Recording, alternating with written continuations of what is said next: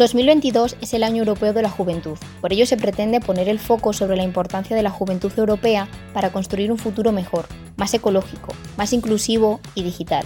Este año es el momento ideal para avanzar con confianza y esperanza, compartir tu visión, conocer a personas y participar en actividades en toda Europa. Por ello, desde la Diputación de Valladolid hemos querido realizar este podcast para darte a conocer los proyectos e iniciativas que se están llevando a cabo en la provincia si no te lo quieres perder, quédate con nosotros para conocernos más de cerca. ¡Comenzamos!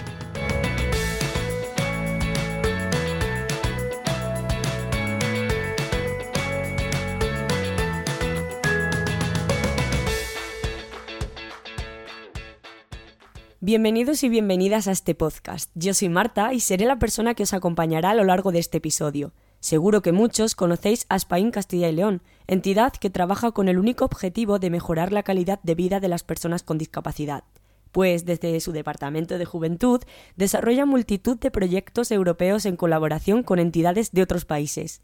Todos ellos desde una perspectiva que fomenta la inclusión y la participación de jóvenes con y sin discapacidad. Para conocerlo más de cerca, vamos a escuchar la siguiente entrevista.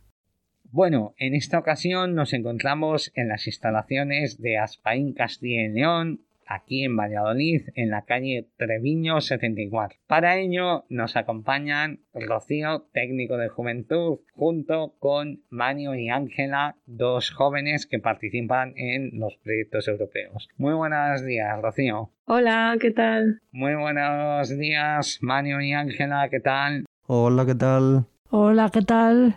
Bueno, Rocío, la primera pregunta va para ti. ¿Qué tipo de proyectos estáis llevando a cabo actualmente dentro del Departamento de Juventud? Bueno, pues estamos llevando varios proyectos distintos. Por ejemplo, hace poco en Semana Santa hemos hecho un intercambio juvenil en el que han venido jóvenes de distintas partes de Europa para juntarse y hacer actividades deportivas relacionadas con los Objetivos de Desarrollo Sostenible. Se trataba de intentar difundir los ODS a través del, del deporte. Y bueno, este ya está terminado, pero ahora estamos empezando un proyecto nuevo, un proyecto a largo plazo, en el que colaboramos con entidades y centros educativos de Italia, Rumanía y España para encontrar la manera de hacer los recreos más inclusivos. Diseñar actividades y talleres que aseguren esa inclusión en el espacio del recreo, en los colegios, de forma que todos los niños y niñas puedan participar. Un proyecto muy interesante. Estupendo. ¿Y cómo es esta participación o, mejor dicho, esta colaboración? Bueno, pues tenemos varios proyectos en los que colaboramos con entidades que ya conocemos desde hace tiempo, que ya hemos desarrollado proyectos con ellos y, otros proyectos en los que conocemos, vamos conociendo entidades nuevas. Entonces son de todos los países de, de Europa que participan en la Unión Europea. Entonces, bueno, colaboramos mucho con Italia, con Portugal, Rumanía, Polonia, Suecia. Bueno, hay un poco de todo dependiendo de cada proyecto. ¿Y cómo veis la participación de los jóvenes dentro de estos proyectos que nos acabas de comentar? Pues la verdad es que en cada proyecto es un caso distinto, pero suele haber muy buena participación porque a los jóvenes les gusta mucho el tema de viajar y conocer gente nueva y en estos proyectos siempre estás conociendo otras culturas, otras realidades que, gracias a esta colaboración europea pues se hacen posible. Con todo el tema, bueno, este que hemos atravesado de la pandemia, habéis visto que, bueno, que la participación ha disminuido, la gente está un poco más reticente a viajar o no? Pues en los años más duros de la pandemia, la participación sí que ha sido un poco más difícil, aunque hemos intentado adaptar todas las actividades que teníamos al formato online y, pues sí que ha habido participación en, esos entornos virtuales, aunque eh, siempre la gente suele preferir el, cara a cara y ahora estamos recuperando un poco la normalidad. Ya podemos hacer actividades presenciales y viajes, por lo que los jóvenes pues están volviendo a participar en este tipo de oportunidades. Sabemos, Rocío, que desde Asfain Castilla y León, bueno, pues tenemos en cuenta muchas veces que las actividades sean inclusivas. ¿Crees que desde Europa realizan una apuesta firme por el fomento de este tipo de actividades inclusivas? Sí, por lo que vemos nosotros en nuestros proyectos desde ASPAIM, lo que piden de la Comisión Europea a la hora de presentar proyectos siempre tienen ese plus de la inclusión. Siempre piden que haya un fundamento eh, relacionado con la inclusión y además en distintos temas. Eh, discapacidad, género, migraciones, desigualdades sociales. Entonces tratan temas muy distintos y apuestan por esos proyectos en los que tienen ese, ese componente de, de inclusión. Y además se apuesta por las nuevas metodologías metodologías para abordar el tema de la inclusión.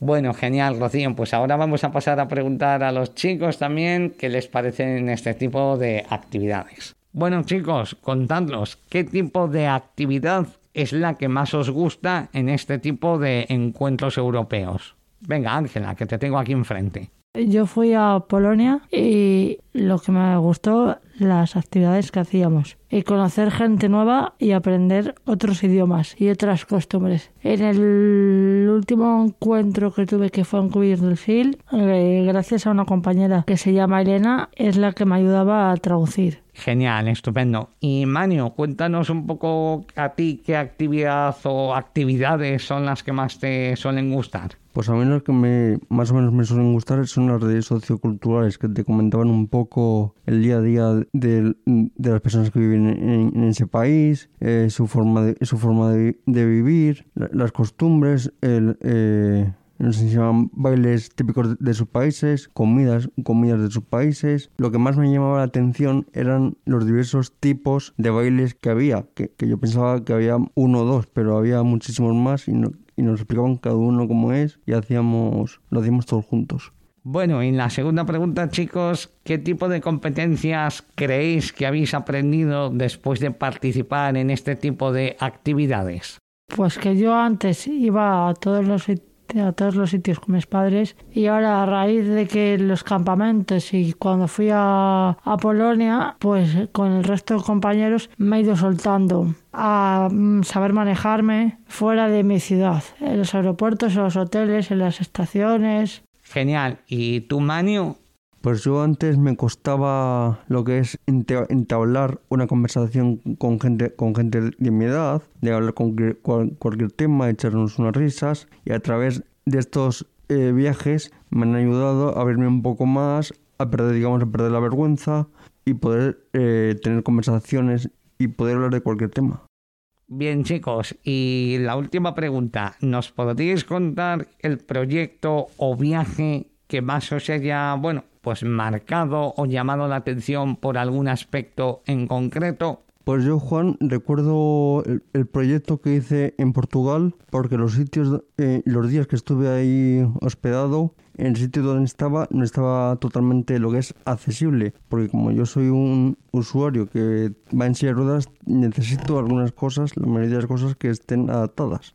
Yo recuerdo que en el viaje que fui a Polonia vi un mercadillo y unas actuaciones totalmente distintos al de España. Bueno chicos, pues nada más, simplemente daros las gracias a los tres por esta entrevista. Vinculado a la localidad vallesoletana de Matapozuelos, Conrado Íscar, actual presidente de la Diputación de Valladolid, recibió en el Palacio de Pimentel a un grupo de jóvenes para conocer las inquietudes y necesidades que viven muchos de ellos en el mundo rural. A continuación, escucharemos a nuestro compañero Juan junto con Marta Pérez, directora del Centro Provincial de Información Juvenil de la Diputación de Valladolid, y seis de los jóvenes que participaron en esta mesa, Víctor, Ángela y Mario, por parte de Aspaim, y Alejandra, Iker y Manuel, del municipio de Buez bueno, en esta ocasión nos encontramos en Diputación de Valladolid para entrevistar a su presidente, Conrado Iscar. Muy buenas tardes, Conrado. Buenas tardes. Tenéis los micros abiertos para empezar, bueno, a preguntar a Conrado que le tenemos aquí presente. Yo le quería preguntar, hemos escuchado que mm, de Europa que van a venir y vienen eh, fondos europeos, ¿qué tanto por ciento o qué porcentaje eh, llegan a, a los jóvenes, a la juventud en el mundo rural?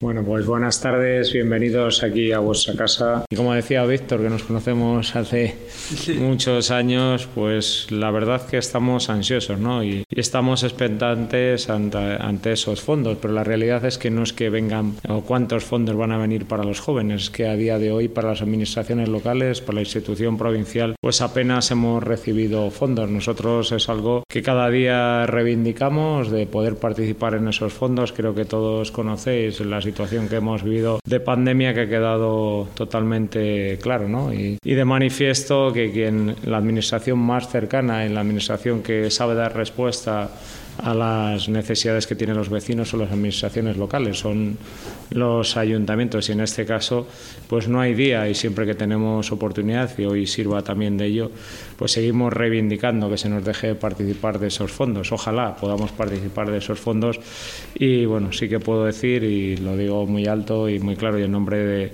del grupo de gobierno que por supuesto si esos fondos vienen pues habrá un porcentaje bastante elevado que irá destinado, en este caso, a los jóvenes. Bueno, pues la primera pregunta que le queríamos hacer desde Abuecillo sería ¿cómo lleva lo de ser presidente de la Diputación de Valladolid y qué es lo que más le gusta de serlo? Bueno, la verdad que está siendo una legislatura muy complicada debido a lo que todos conocemos, a esta desgracia que nos ha tocado vivir, que es la pandemia, sumado ahora, bueno, pues a, a la guerra de Ucrania y a tantas, bueno, pues en este caso problemas que estamos viendo en estos últimos años. Ser presidente de la Diputación, pues la verdad que lo llevo bien. A día de hoy todavía ni yo mismo me creo que soy presidente de la Diputación. Yo sigo actuando como he hecho siempre que he tenido responsabilidad en las administraciones, que tanto en el Ayuntamiento de Matapozolos, en la anterior legislatura como diputado, ahora como presidente. Y yo mi único bueno, pues objetivo y mi único propósito es mejorar la calidad de vida de las personas es verdad que, ya digo, muchas veces cuando la gente me para en la calle, pues me cuesta todavía a, subir, ¿no? Reconocer que soy presidente, estoy súper orgulloso y honrado por serlo y lo que más me gusta de ser presidente de Diputación es el contacto que tengo con las personas de la provincia de Valladolid. Soy y me gustaría saber qué planes de futuro hay desde la Diputación para el, para el fomento del empleo juvenil en el medio rural. Bueno, nosotros creo que conocéis y si no, bueno, os invito a que conozcáis a través de, de, los canales de comunicación de la Diputación, sirva de ejemplo los puntos de información juvenil, que son muchísimas las líneas que tenemos de ayuda para nuestros jóvenes en colaboración con bueno, pues muchas entidades, en este caso como puede ser Aspaín, como puede ser la UBA y podría enumerar muchísimas, ¿no? Y seguro que alguna se me olvide creo que lo importante es bueno pues eh, daros no en este caso a la gente joven pues poneros no para que valoréis el que vuestro proyecto de vida se desarrolle en el mundo rural considero que es muy importante el empleo por supuesto también es muy importante la vivienda una apuesta muy grande que hace la Diputación un año más es más o en torno a un millón de euros lo que se destina en vivienda y tenemos muy claro ¿no? que vosotros sois el presente y el futuro de, de esta tierra y lo que tenemos que hacer es daros oportunidades, poneros herramientas como digo, para que el proyecto de vida se desarrolle en la provincia. Es verdad que la pandemia, dentro de todo lo malo, que ha sido más malo que bueno, pues bueno, pues nos ha dejado yo creo que también bueno, oportunidades, ¿no? Como puede ser el teletrabajo, que es algo que tenemos que fomentar. Es verdad que tenemos esa barrera, tenemos muchas en el medio rural, que es todo lo que tiene que ver con la cobertura, pero en esa línea estamos trabajando. Es otra apuesta también por parte de la Diputación Provincial de Valladolid, pero que vamos a insistir ¿no? en daros, bueno, pues ya digo, todas las herramientas, todos los medios para que desarrolléis vuestro proyecto de vida, en este caso tanto personal como laboral en la provincia de Valladolid. Lo que, lo que te quería preguntar era por qué y cómo llegaste a ser presidente de la Diputación. Bueno, yo no sé si conocéis, entiendo que sí, ¿no? Eh, la institución provincial, eh, en diferencia, ¿no? o diferente, o como se hace en las administraciones locales, un presidente de la Diputación no se presenta, ¿no? no presenta su candidatura para ser, para ostentar, ya digo, en este caso, ese cargo. El presidente de la Diputación se designa a través de los diputados. Los diputados es a través de los tres partidos judiciales. Valladolid tiene tres partidos judiciales. Cuando salen los resultados electorales, según los resultados, se conforma, en este caso, la institución. Una vez que se conforman los resultados en esos tres partidos judiciales, que es Mina al Campo, es Valladolid y Mina Río Seco, los diputados eligen, en este caso, al presidente, al igual que los ayuntamientos, también recordar que los concejales eligen al alcalde. Y en este caso, bueno, pues eh, cuando inició esta legislatura, pues por mis compañeros y por parte del grupo de gobierno, los diputados, pues bueno, se decidió que yo fuera el presidente de la Diputación. Muy buenas, yo soy Mario, vivo en Laguna de Oro y yo suelo coger el autobús para muchas actividades. Y le quería preguntar que si cree que la red de transporte público que conecta Valladolid con las zonas rurales puede favorecer la unidad de los jóvenes con discapacidad. Uno de los retos que tenemos en el mundo rural es el transporte, es la conexión, en el más amplio sentido de la palabra. Nosotros desde la Diputación Provincial de Valladolid, vaya por delante que, que el tema del transporte es una competencia de la Junta de Castilla y León. En nuestra comunidad, que como sabéis hay nueve provincias, solo hay dos provincias, en este caso que, que financiamos, ¿no? junto con la Junta de Castilla y León, el transporte, que son Palencia y Valladolid. Nosotros, sin entrar ¿no? en esa barrera que tenéis las personas que bueno, pues necesitáis ese apoyo, tenemos que mejorar en la red de transporte. Hay un nuevo plan, un nuevo plan en el cual pues se mejora mucho, aparte de la frecuencia de los servicios también los costes eh, de ser gratuitos, pero sí es verdad que hemos avanzado, pero es insuficiente. Y vosotros en vuestro caso, pues todavía tenéis a mayores, bueno, pues ya digo, ese hándicap. Nosotros desde la Diputación, pues seguiremos reclamando para mejorar todo lo que tiene que ver la comunicación para cualquier persona que viva en el mundo rural y estoy convencido que ya digo que en este nuevo plan se va a notar esa diferencia, pero tenemos que seguir trabajando. Hace poquito no sé si veíais o leíais o en algún medio de comunicación, en otros medios de transporte como puede ser el ferroviario, el tren, pues es otra apuesta que la Diputación Provincial lleva muchísimos años luchando por ella. Pero es clave, la supervivencia del mundo rural, de nuestros pueblos, es todo lo que tiene que ver con la comunicación. Hablábamos antes de Internet y ahora estamos hablando de transporte, sea en este caso a través de autobús o a través de, de otros medios públicos como puede ser el tren. Otra de nuestras preguntas era que cómo ve a los jóvenes de la provincia y qué es lo que puede hacer por nosotros que otros no puedan. Yo en los jóvenes, y tengo una hija de 19 años y otra de 15, yo vivo en un pueblo a 40 kilómetros de la provincia de Valladolid, creo que sé mejor que nadie ¿no? lo que supone eso, de que todos, y a lo mejor a vosotros ahora que estamos en otros tiempos, pues todo el mundo soñábamos con tener 18 años para poder tener carnet ¿no? y poder ya digo, tener esa autonomía y esa movilidad. Creo que hay un potencial muy grande. Creo que Valladolid eh, a día de hoy estamos empezándonos a creer lo grandes que somos, los valores que tenemos y por supuesto confío en, en este caso en los jóvenes, pero como hemos hablado en alguna de las preguntas anteriores, tenemos que seguir dando herramientas creo que lo importante es reteneros a vosotros, retener el talento, pero para eso, como digo, pues tenemos que poner, ya digo, en este caso encima de la mesa herramientas para que decidáis quedaros en, en Valladolid. Entonces, el quinto plan de juventud provincial, yo como informador juvenil de Simancas, em, a la juventud, ¿qué les puedo decir? ¿Qué próximas líneas de trabajo hay en ese plan para la juventud? Bueno, lo primero es agradecerte el trabajo que haces. Tú, como lo decías, en este plan y los otros que tengan que venir, y bueno, pues en este caso a mí me tocó y tuve ese honor de ser diputada de Servicios Sociales, creo que sé muy bien de lo que hablo.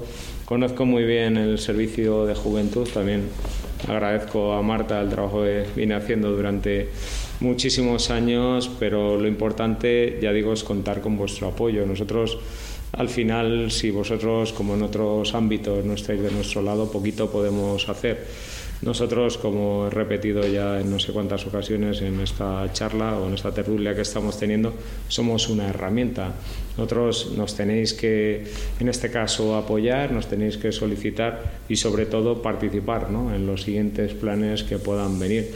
A mí, por la parte que me toca y yo lo que conozco, me parece fundamental, pero súper, súper prioritario, por supuesto, todo lo que tiene que ver con el mercado laboral pero que es clave la vivienda. A día de hoy los pueblos se quedan vacíos y yo sé que hay muchas familias, muchos jóvenes que queréis venir a vivir en los pueblos y no hay vivienda. A mí eso me parece clave, es en lo que tenemos que seguir y por supuesto en la formación, ¿no? en el apoyo. Nosotros son muchas líneas, líneas de empleo, ni bueno, y seguramente se nos acabaría la tarde si empezamos a nombrar todas las que tenemos pero ya digo, lo importante es que nosotros, vosotros, estemos juntos, que luchemos, que, que, marquemos las líneas. Es verdad que la vida nos ha cambiado a todos con la pandemia porque hay un antes y un después y las necesidades que había son otras en el año 2022.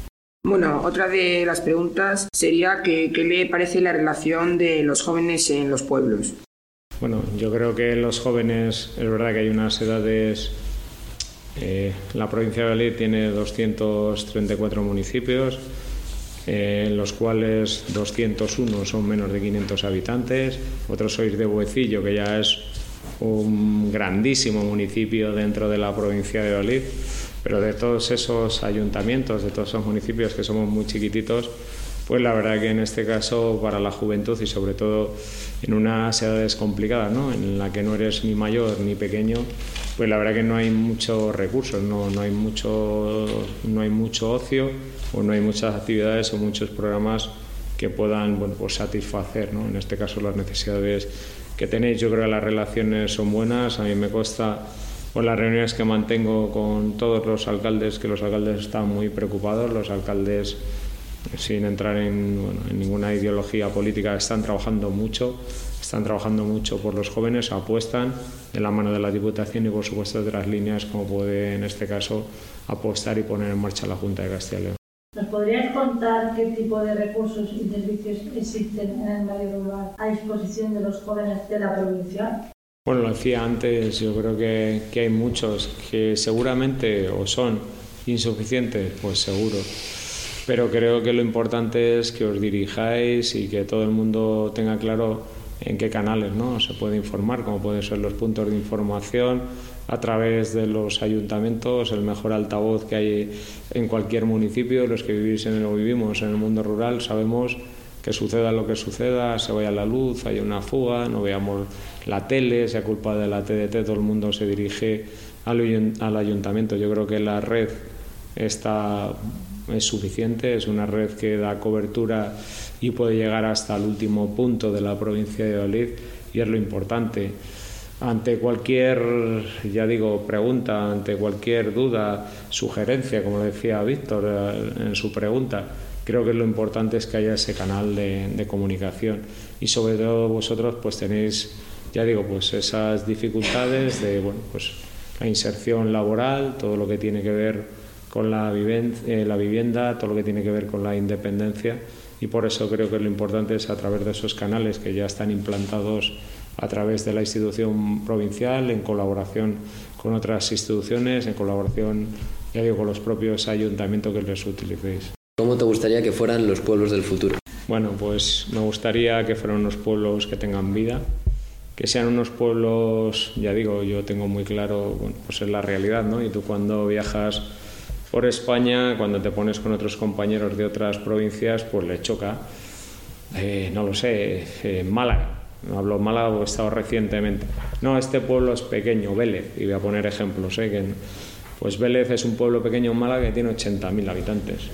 En Valladolid solo hay tres municipios de más de 20.000 habitantes, que creo que lo conocéis, que es Medina Campo, Arroyo y Laguna pues es la realidad, aunque en muchos casos o casi siempre los problemas bueno, pues son comunes, diferentes, pero a mí me gustaría que los pueblos sigan teniendo vida, que cada pueblo elija hacia dónde quiere ir y lo que también es cierto que lógicamente los pueblos que viven están dentro del Alfod pues van a crecer, van a crecer, se van a mantener y otros pueblos que están más lejanos, como puede ser Tierra Campos, que no sé si lo conocéis y si no os invito a que lo conozcáis, pues la realidad es otra. Al final estamos hablando de municipios que están a más de una hora y media de Valladolid o en torno a una hora y que tiene una población muy envejecida. A mí, pues hombre, si pudiera pedir un deseo, no, estamos en Navidad, ¿no? Para echar la carta a los Reyes Magos, pero sí me gustaría que ningún pueblo se cierre. ¿Cómo se podría mejorar la accesibilidad en el medio rural y qué tipo de medidas está tomando la Diputación? Bueno, pues nosotros, eh, ¿qué te voy a contar a ti, no? a muchos de los que estamos hoy aquí, pues las barreras existen, pero esas barreras no solo en el tema de la accesibilidad, en otros ámbitos, en el mundo rural se multiplican. Yo considero, y yo fui uno de los culpables, y me permito el lujo de decirlo, de seguir sacando líneas, de apostar por esas barreras, minimizarlas. Pero es verdad que a día de hoy existen. La Diputación Provincial son muchas las líneas que sacan tema de accesibilidad en todos los ámbitos. Incluso, bueno, no hace mucho y trabajábamos con CERMI, con ASPAIN, la accesibilidad en el turismo. Y pongo un ejemplo, la accesibilidad en nuestro programa Crecemos, en las guarderías, en la accesibilidad, bueno, pues en cualquier recurso, incluso, bueno, pues para poder dirigirte a tu administración, ¿no? a todos los ayuntamientos. Pues claro que hay que mejorar, pero es cierto que ya digo, las barreras existen en las ciudades, que existen y, es una realidad que conocéis, pues en el mundo rural todavía se multiplican. Nosotros vamos a seguir colaborando. También quiero agradecer a la Junta de Castilla y León también una apuesta que ha hecho muy grande y yo creo que ahora en el momento que estamos, en esos ansiosos fondos europeos, creo que es una oportunidad que deberíamos de aprovechar en este caso las administraciones. La podemos aprovechar pues en muchos campos, pero creo que en el campo de la accesibilidad sería prioritario. ¿Qué pueden hacer los niños de los pueblos para que su voz llegue a Europa y trasladar los problemas de la infancia y juventud? Bueno, ya sabéis que, que hoy en día, si no, bueno, pues el 80%, el 70% de la legislación que se aplica en nuestro país está marcada por Europa. En este caso, bueno, pues en este caso los jóvenes o incluso bueno, pues cualquier municipio pues, pues va a tener dificultades, ¿no? que su voz en este caso llegue a, a Europa. Lo importante es bueno, pues reuniones o la cantidad de encuentros, de foros que se organizan en instituciones como la nuestra para que vosotros esa información, en este caso esas sugerencias, esas reivindicaciones, esas preguntas, llamémoslo como quieran, pues nosotros las podamos recoger y en este caso las podamos elevar ¿no? a donde corresponde, que en este caso es a Europa. Creo que lo importante y también agradeceros que hoy estemos aquí, pues eso ayuda para que, pues en este caso, estas preguntas lleguen donde tienen que llegar, que es quien a día de hoy nos marca, ya digo, pues el, día a día de nuestras vidas, no solo en España, en todos los países de Europa. Em, ¿Sería posible organizar unas jornadas o quedadas entre los jóvenes de los diferentes municipios o incluso con jóvenes de Europa? Marta de ello estamos trabajando. Eh, encuentros ha habido. Es verdad que, que, es volver a repetir lo mismo, pero que esta legislatura ha sido muy complicada. Hemos tenido un parón, como todos sabéis, muy grande que nos lo ha condicionado la pandemia pero por supuesto nosotros vamos a luchar porque se, bueno, se pueden hacer encuentros a nivel nacional que se puedan celebrar aquí en Valladolid y en esa línea vamos a trabajar. Lo que pasa es que aunque hemos recuperado la vida, hemos recuperado la actividad, pero desgraciadamente no llevamos toda la velocidad que nos gustaría a todos. Bueno, y por último, la pregunta que queríamos hacer es que ¿cuál ha sido el reto más grande siendo presidente? Bueno, pues el reto más grande ha sido, yo no sé si conocéis, la Diputación Provincial de Valladolid tiene residencias, centros residenciales a su cargo y la verdad que ha sido el reto más difícil a día de hoy, ¿no? Y no sé, bueno, después de lo de Ucrania, pues yo no sé cuántas cosas más puedan venir. Pero fue un momento muy difícil, fue una situación muy complicada y la verdad que como bueno, pues a, más compañeros, a más personas, pues era la impotencia ¿no? de poder resolver pues todos esos contagios, el no poder tener medios, el no poder ayudar a esas personas y, desgraciadamente como muchos, muchos centros residenciales pues tuvimos fallecimientos y la verdad que fue una impotencia y en mi caso, bueno, pues que en este ya digo, conocía no solo a quien fallecía, sino a sus familias. Yo a día de hoy, y espero que no venga nada peor, pues ha sido el reto más difícil. Bueno, pues mm, me parece que han sido muy interesantes todas las preguntas que, tanto los jóvenes de Huecillo como de Aspaín le han hecho al presidente. Eh, quiero destacar que, que, este año 2022 es el año europeo de la juventud y precisamente la Diputación, a través de ese presidente, consideró muy importante celebrar el Día de Europa y bueno, pues por ello estamos hoy aquí celebrando el 9 de mayo, conmemorando así no solo que es el Día de Europa, sino el Año Europeo de la Juventud.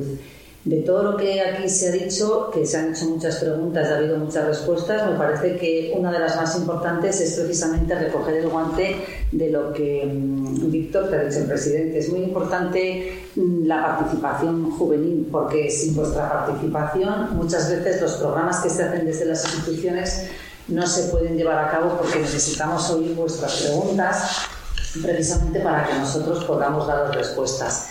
Y bueno, y a mí personalmente también me ha gustado lo que ha dicho el presidente sobre que nos estamos ya creyendo que somos una provincia y una ciudad que está saliendo adelante y que estamos de moda. Entonces, bueno, por mi parte, por lo que respecta al Departamento de Juventud de la Diputación, pues agradeceros vuestra presencia y sobre todo recoger el guante de todo lo que aquí se ha dicho. Pues yo creo que de nuevo reiterar el agradecimiento tanto a Marta como a Conrado por habernos acogido aquí en vuestra casa. Me vas a permitir que yo tengo una hija de 19 años, otra de 15 y quiero que su vida sea en la provincia de Belín, ¿no? que su proyecto de vida se desarrolle, no sé si en Matapoduelos o donde ya decidan, pero que lucho cada día por ellas, ¿no? Y porque, como hemos hablado en casi todas las preguntas, por darlas, ¿no? En este caso todas las herramientas para que decidan quedarse aquí. Y yo creo que con eso, si es lo que deseo para mis hijas, pues imaginaros lo que puedo desear para el resto de los jóvenes de la provincia de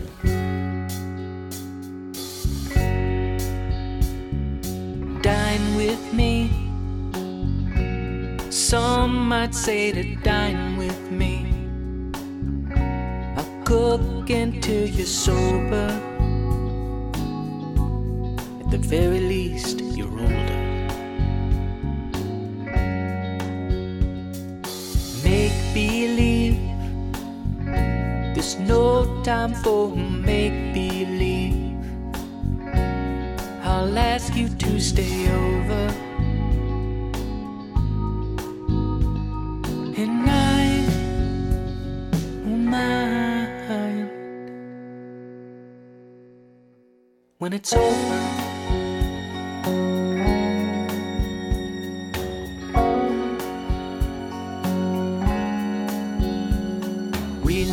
A bit. You know that I will never quit loving you forever. Dreaming big. This time I am seeing it. I've asked you to stay sober.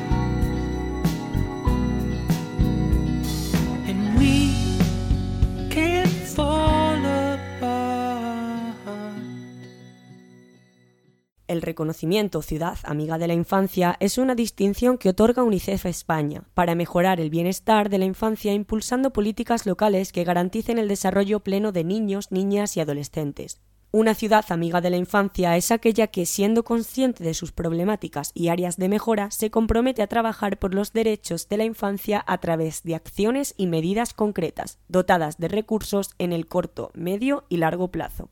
¿Sabías que en 2021 Huecillo fue reconocida como ciudad amiga de la infancia? Para conocerlo más de cerca, Juan tuvo la oportunidad de desplazarse hasta el centro cívico para entrevistar a los responsables del Consejo Infantil de Participación. Vamos a escucharlo. Bueno, hoy estamos en el centro cívico de Huecillo, municipio que en 2021 la nombraron Ciudad Amiga de la Juventud. Eh, en esta ocasión nos acompañan Elena Rodríguez, técnico de Cultura, Cristina Gil, concejala de Cultura, Marta Pérez, directora del Centro de Información Juvenil de la Diputación de Valladolid y cinco jóvenes del municipio de Huecillo. Alejandra, Manuel, Iker, Pablo y Alonso. Muy buenas tardes a todos. Muy buenas tardes. Elena, vamos a abrir contigo la, primera pregunta de la tarde. Eh, ¿Nos podrías contar en qué consiste el Consejo Infantil de Participación Sí, pues el Consejo de la Infancia y de la Juventud de Boecillo eh, está compuesto por, por 11 niños, por 11 niños de edades comprendidas entre los 9 y los 14, y los 14 años. Eh, nos reunimos mm, trimestralmente o cada dos meses eh, cuando surge alguna iniciativa que creemos que es necesaria que ellos conozcan eh, para hacerles siempre miembros partícipes de cualquier evento que se haga en el municipio.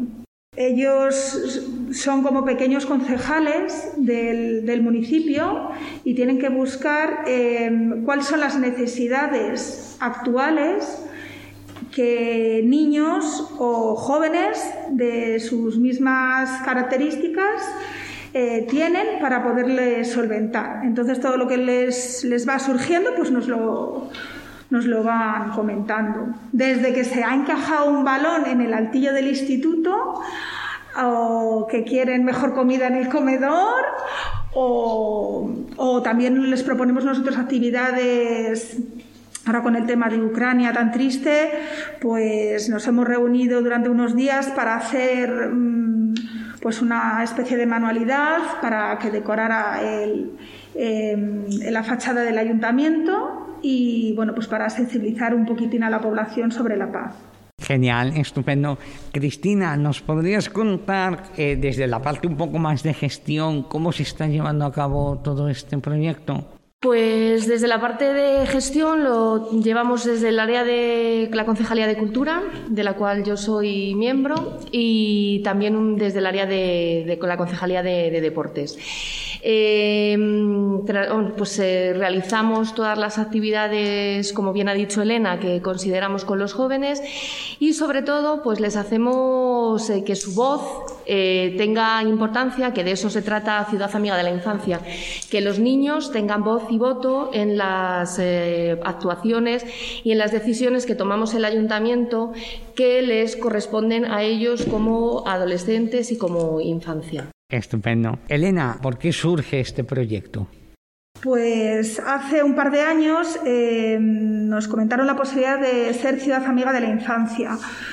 Mm, la fuerza y la energía que tiene Cristina como concejala de cultura y la mía, que tampoco me falta, pues nos hizo eh, pensar que era un buen momento de que a Boecillo le otorgaran este sello. Ya llevamos muchos años siendo además de punto de información juvenil, pues un municipio preocupado por la infancia y por la juventud y trabajando eh, incesantemente por ellos, ¿no? Entonces, bueno, pues era una oportunidad que tuvimos.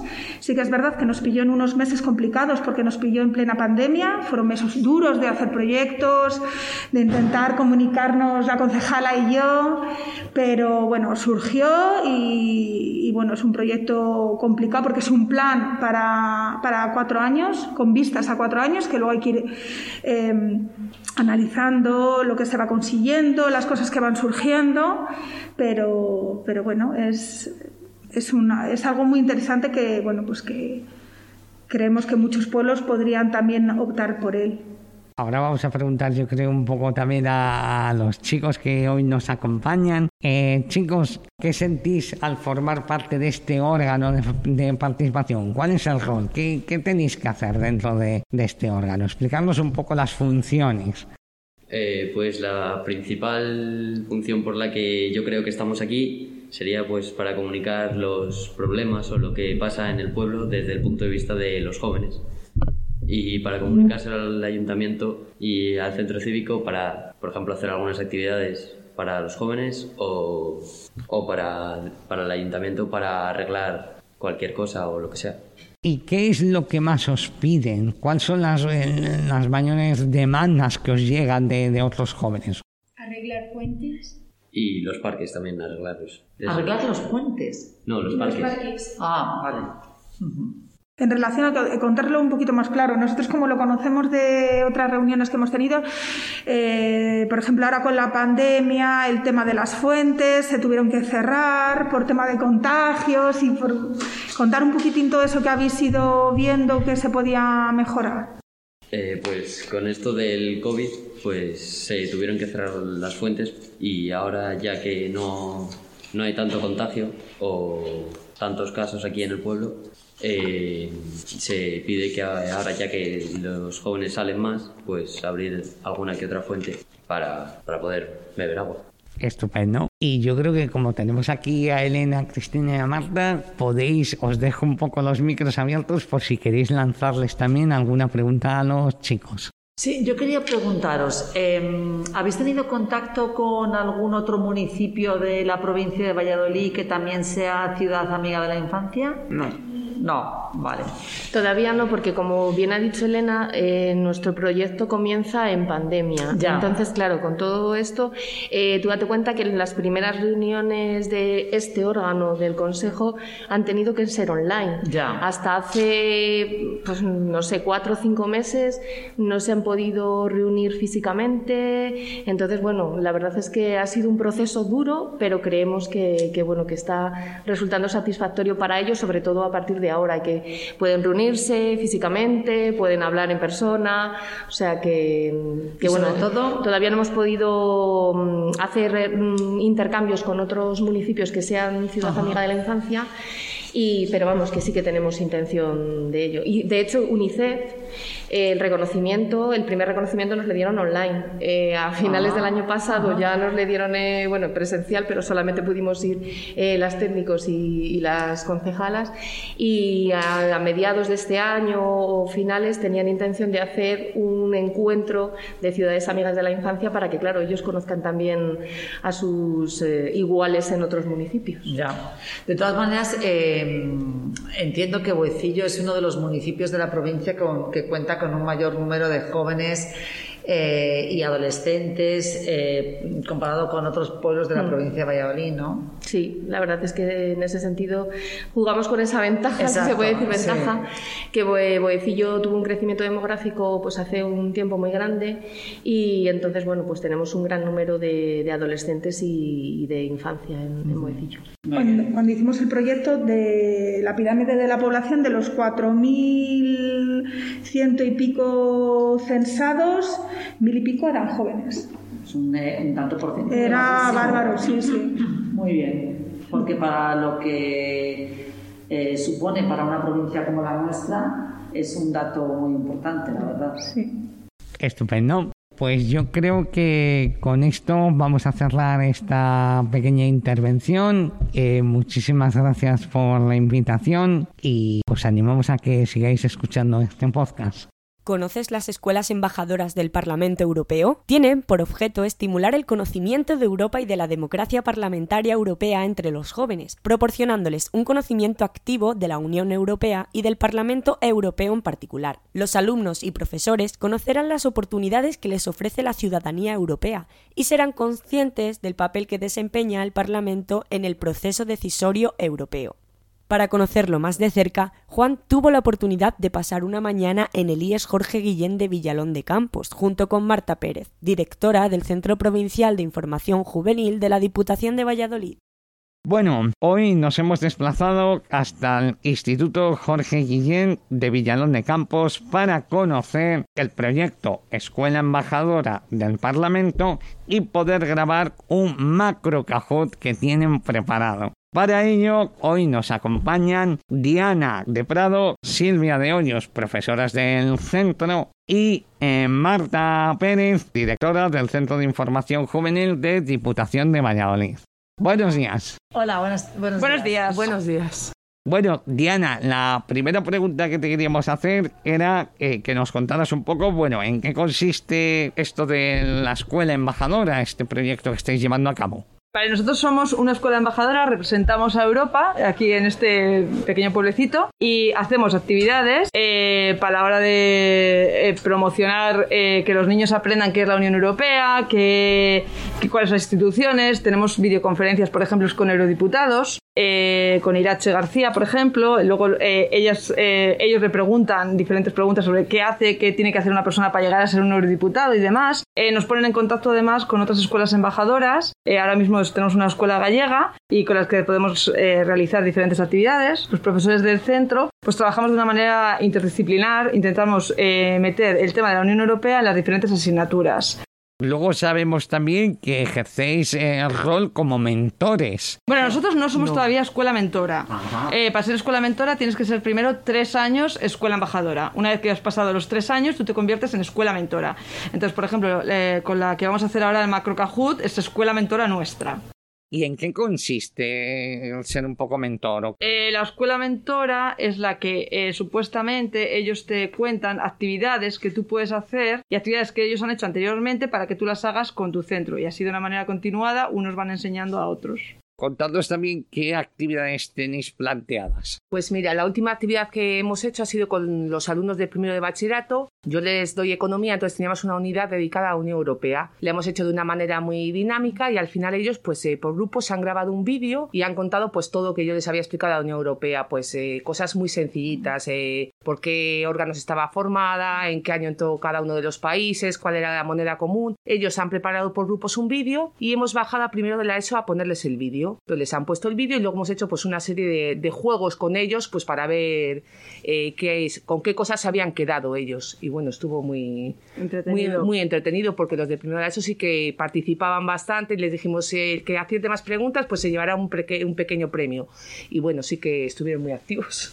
¿Qué edad tienen los alumnos que participan en la escuela embajadora? Del Pues nosotros tenemos desde 15 años hasta 17. Eh, el O sea, mejor tercero de la ESO. Tercero, cuarto y primero. La mejor edad igual sería meterles primero y segundo bachillerato. Segundo bachillerato no puedes por el tema de que tienen que ir a EBAU ese año y es muy difícil. Eh, no puedes interrumpir las clases. Y luego, los de tercero igual son un poco, están un poco pequeñicos para estar dentro del programa, porque luego encima en el temario eh, la Unión Europea se da a final del, a final del tercer trimestre, entonces Sí. verdaderamente... Pero bueno, el profesor que tenemos aquí que les da, lo que hace es eh, adelanta el tema en el segundo trimestre y se lo explica y demás. Hay que recordar que estamos celebrando el Día de Europa, que es el día 9 de mayo, y además me gusta añadir que estamos en el año 2022, es el año que se celebra el año de la juventud. Precisamente la Unión Europea así lo ha decidido por, por bueno, porque considera que la juventud quizá tras la pandemia pues ha sido uno de los públicos que más ha sufrido, ¿no?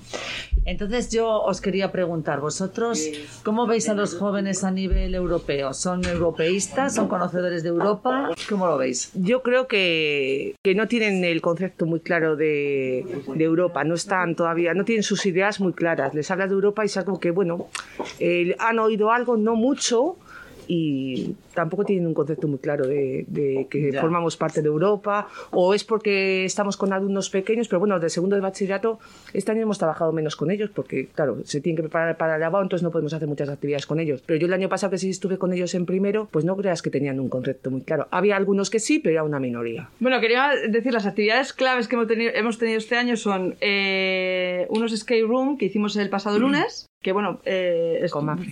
con Mafre fueron online, eh, pero bueno, estuvieron muy bien. Luego eh, tenemos de la actividad que hizo, que acaba de comentar Silvia, de los de bachillerato que van a primero, a ver si son profesores por un día. Luego tenemos unas actividades que han hecho sobre la Pascua judía, eh, unos trivials que tenemos y unos juegos de los países de la Unión Europea. Y bueno, y ahora vamos, eh, Día de Europa, pues tenemos, eh, los críos van todos de negro con una banderita de la Unión Europea. Y eh, vamos- salimos al patio y tenemos una representación y se lee un manifiesto. Un manifiesto. Y eh, bueno, nuestro macro cajú con la escuela mentora. Y bueno, es una manera de celebrarlo, de celebrar el día.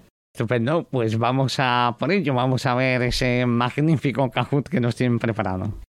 Y estamos ahora con Paula e Irene, dos alumnas de este centro, que nos van a contar un poco, bueno, pues eh, cómo están llevando a cabo este proyecto, esta experiencia tan, tan chula. ¿Qué os parece eh, intercambiar opiniones con gente de otros países? Pues bien, pues muy bien. ¿Qué habéis aprendido dentro de este proyecto? Pues cosas sobre la Unión Europea.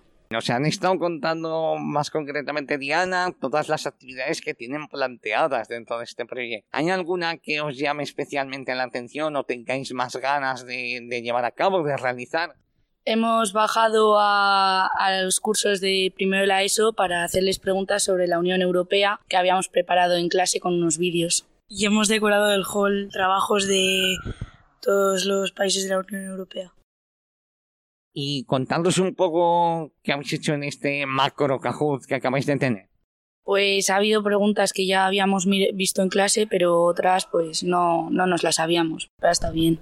Irene, ¿has participado en el concurso? Claro. ¿Y cuántas has acertado, crees? Eh, pocas, muy pocas. ¿Pocas? Muy pocas. Al final, ¿quién ha ganado? Santi. ¿Y de dónde es? De La Coruña. ¿Habéis hecho más macro eh, a lo largo de este año o no? De la Unión Europea, ¿no? Pues nada, muchísimas gracias, chicas. De nada, adiós.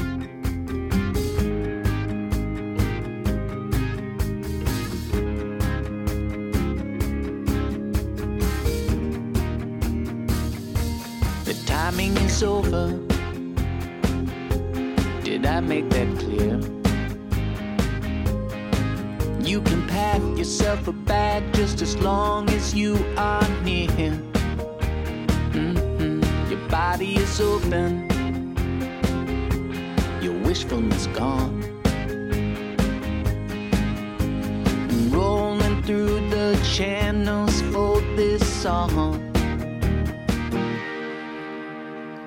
Antes de despedirme, quería dar las gracias a todas aquellas personas que de una forma u otra han aportado su granito de arena para hacer posible este podcast.